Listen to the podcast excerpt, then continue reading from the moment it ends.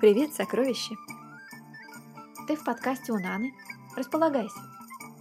Сегодня у нас снова сказка Карла Чапика. Сказка эта называется «Бродяжья». А ты знаешь, кто такой бродяга? Да, у бродяги нет дома, нет постоянной работы. И сидение на одном месте не для него. Так может он путешественник, искатель приключений? Ну вот что-что, а географию он знает на отлично – Некоторые бродяги обходят всю свою страну, а то и весь земной шар. Но мы сегодня узнаем о другом бродяге, о безотказном и честном бродяге. Жил-был один бедный человек. Звали его, собственно говоря, Франтишек Король, но так его называли только тогда, когда его забирал за бродяжничество стражник и вел в полицейский участок. Там его записывали в толстенную книгу и укладывали спать на нары, а утром опять выгоняли. Вот тогда-то полицейские его и называли Франтишек Король, а остальные люди называли его совсем иначе. Этот бродяга, бездельник, дармоед, оборванец, этот бездомный, этот лентяй, это подозрительная личность. Звали его пропащим, нищим, попрошайкой, типом, галтепой, инвалидом, субъектом, оборвышем, проходимцем и много еще всяких других имен ему давали. Коли платили бы ему за каждое такое имя по кроне, давно бы мог он себе купить желтые ботинки, а может даже и шляпу. Но пока он себе не купил ничего. И было у него только то, что ему люди подавали. Как видите, упомянутый Франтишек Король не пользовался особенно хорошей репутацией. Да и на самом деле был он всего-навсего бродяжка, который только даром неба коптил и ничего другого не умел, как на кишках играть. А знаете, как на кишках играют? А вот как.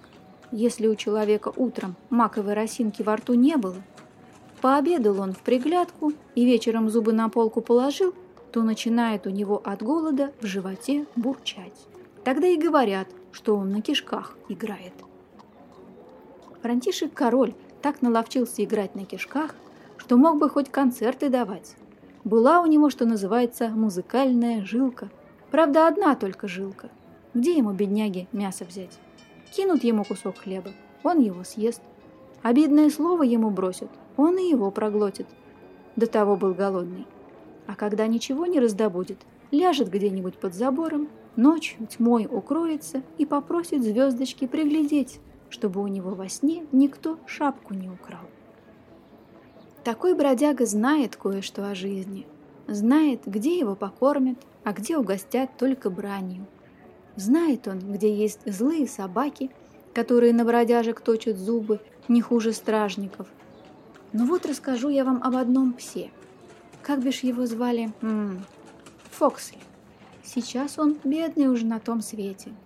Так этот самый Фоксель служил в замке в хижи и был такого странного нрава, что только увидит бродягу, визжит от радости, танцует вокруг него и провожает его примехонько на барскую кухню.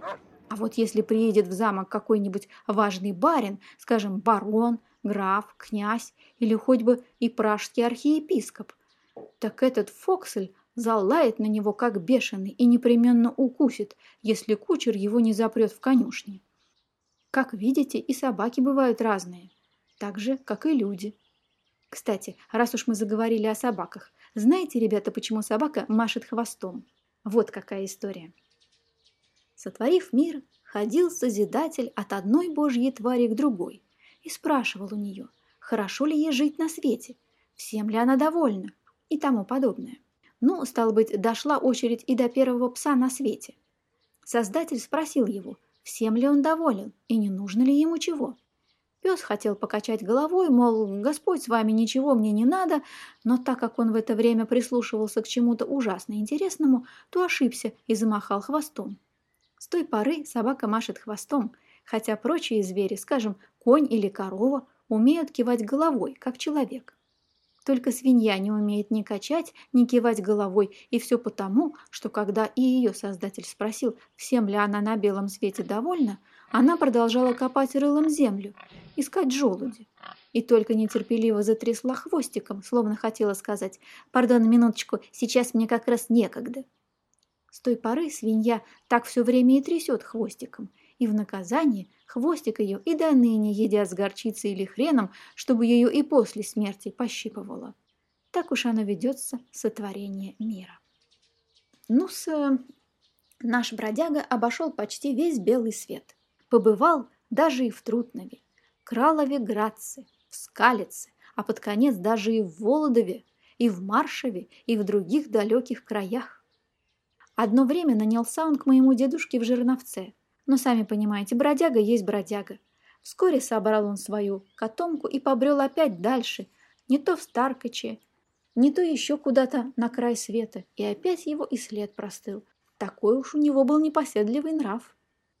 Я уже вам говорил, что люди его звали бродягой, непутевым и по-всякому, а иные его называли даже воришкой, жуликом или разбойником. Но они его понапрасну обижали. Франтишек король никогда ни у кого ничего не взял, не украл и не стащил. Уж поверьте мне, и нитки не стянул. Именно потому, что был он такой честный, попал он в конце концов в большую сеть. Вот как раз об этом я и хотел вам рассказать. Стоял однажды этот бродяжка Франтишек на перекрестке возле подместечка и думал, то ли ему пойти к вичикам попросить булки, то ли к старому пану Проузу попросить рогалик. А тут идет мимо него какой-то господин в котелке, с виду не дать не взять иностранный турист, важный-приважный, с чемоданчиком в руке. Вдруг подул ветер, сорвал с головы у этого пана котелок и покатил его по дороге. «Подержи-ка минуточку, братец!» Крикнул господин и сунул бродяге Франтишеку свой чемодан. Не успел Франтишек и рта раскрыть, как тот уже мчался за котелком так, что пыль столбом. Стоит, значит, Франтишек король с чемоданчиком в руке и ждет, когда хозяин вернется. Ждет полчаса, ждет час, а хозяина все нет и нет. Франтишек боится и за хлебом сбегать, как бы с незнакомцем не разминуться, когда тот вернется за чемоданом. Ждет он два часа, ждет три, а чтобы не скучать на кишках играет. Нет того человека и нет, а уже ночь наступает. На небе мерцают звездочки. Весь городок спит, свернувшись, как кошка на печке, и только что не мурлычет, так ему сладко спится. А бедный бродяжка Франтишек все стоит столбом, зябнет, смотрит на звезды и ждет, когда же этот незнакомец воротится. Как раз пробила полночь, когда услышал он страшный голос. «Что вы тут делаете?» «Жду одного незнакомого человека», — сказал Франтишек. «А что у вас в руке?» — допытывался страшный голос. «Это чемоданчик того человека», — говорит бродяга. «Он мне его велел подержать, пока вернется». «А где этот человек?» — спросил в третий раз страшный голос. «Он побежал шляпу свою догонять», — отвечает Франтишек. «Ого! Это подозрительно. Следуйте за мной. Да как же, попытался возражать бродяга. Я тут должен дожидаться. Именем закона вы арестованы, прогремел грозный голос. И тут только Франтишек король понял, что это сам пан Боура, стражник, и что спорить не приходится. Почесал он в затылке, вздохнул и пошел с паном Боурой в участок. Там его записали в толстую книгу и заперли в холодную, да и чемоданчик убрали до тех пор, пока приедет пан-судья. Утром привели бродягу перед лицом пана судьи. А был это, дай бог памяти, пан-советник Шульц. Теперь уж он тоже в том краю, где нет ни печали, ни горя. «Ах ты, бездельник, негодяй, дармоед!» — сказал судья. «Ты опять тут? Ведь и месяца не прошло, как мы тебя засадили за бродяжничество. Господи, ну и беда мне с тобой, братец. Так за что ж тебя забрали-то? За то, что бродил? Да нет, пан судья. Э, теперь меня забрал пан Боура за то, что я стоял на месте. Ну вот видишь, бродяга ты эдакий, говорит пан судья. Зачем же ты стоял? Если б не стоял, тебя бы не забрали. Но я слышала, что у тебя нашли какой-то чемоданчик. Правда это? «Простите, ваша милость», — говорит бродяга, — «этот чемоданчик дал мне один незнакомый человек». «Знаю я этого незнакомого человека. Когда ваш брат что-нибудь стащит, вы всегда говорите, что вам это дал какой-то незнакомый человек. Нас, братец, на Микине не проведешь. А что там в чемоданчике?» «Провалиться мне на этом месте не знаю. сказал бродяга Франтишек. «Ах ты, проходимец!» — говорит пан судья. «Так мы сейчас сами посмотрим». Открыл пан судья чемоданчик, да так и подскочил от удивления. Чемодан был битком набит деньгами. И когда судья их сосчитал, оказалось, что там был 1 миллион 367 тысяч 815 крон, 92 геллера и сверх того зубная щетка. «Прах тебя возьми!» — закричал пан судья. «Где ты, любезный, украл?» «Помилуйте, пан судья», — отвечает Франтишек король. «Мне дал подержать чемоданчик один незнакомый человек, который гнался за шляпой, которую с него ветром сорвало». «Ах ты мошенник!» — завопил пан судья. «Ты думаешь, мы тебе поверим? Хотел бы я видеть, кто это доверит такому оборванцу, как ты, один миллион триста шестьдесят семь тысяч восемьсот пятнадцать крон девяносто два гильдера и сверх того еще зубную щетку. Марш в холодную! Будь покоен, мы выясним, у кого ты украл чемодан. Вот так-то случилось, что заперли беднягу Франтишека в холодную на долгий-долгий срок. Прошла зима, и весна миновала, а все еще не нашли никого, кто бы объявил о пропаже этих денег. И вот пан советник Шульц и пан стражник Боура и остальные паны в суде и полиции стали уже думать, что Франтишек король бродяга без определенных занятий и без постоянного места жительства, неоднократно привлекавшийся к судебной ответственности и вообще голь перекатная, где-то убил и закопал неизвестного человека и похитил у него чемодан с деньгами. Итак, когда прошел ровно год и один день, снова предстал Франтишек король перед судом по обвинению в убийстве неизвестного человека и похищении 1 миллиона 367 тысяч 815 крон, 92 геллеров и сверх того зубной щетки. Ай-яй-яй, ребята, за такое дело полагается веревка. «Эй ты, негодяй, злодей-грабитель!» — говорит пан судья обвиняемому.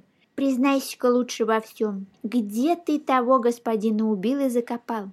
Тебе будет легче висеть, если признаешься.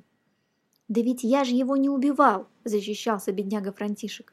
Он только погнался за той шляпой, как его и след простыл. Летел он, как портной на ярмарку, а чемодан этот он сам мне сунул в руку. «Ну-с», — вздохнул пан судья, — «если ты так этого хочешь, повесим тебя и без признания».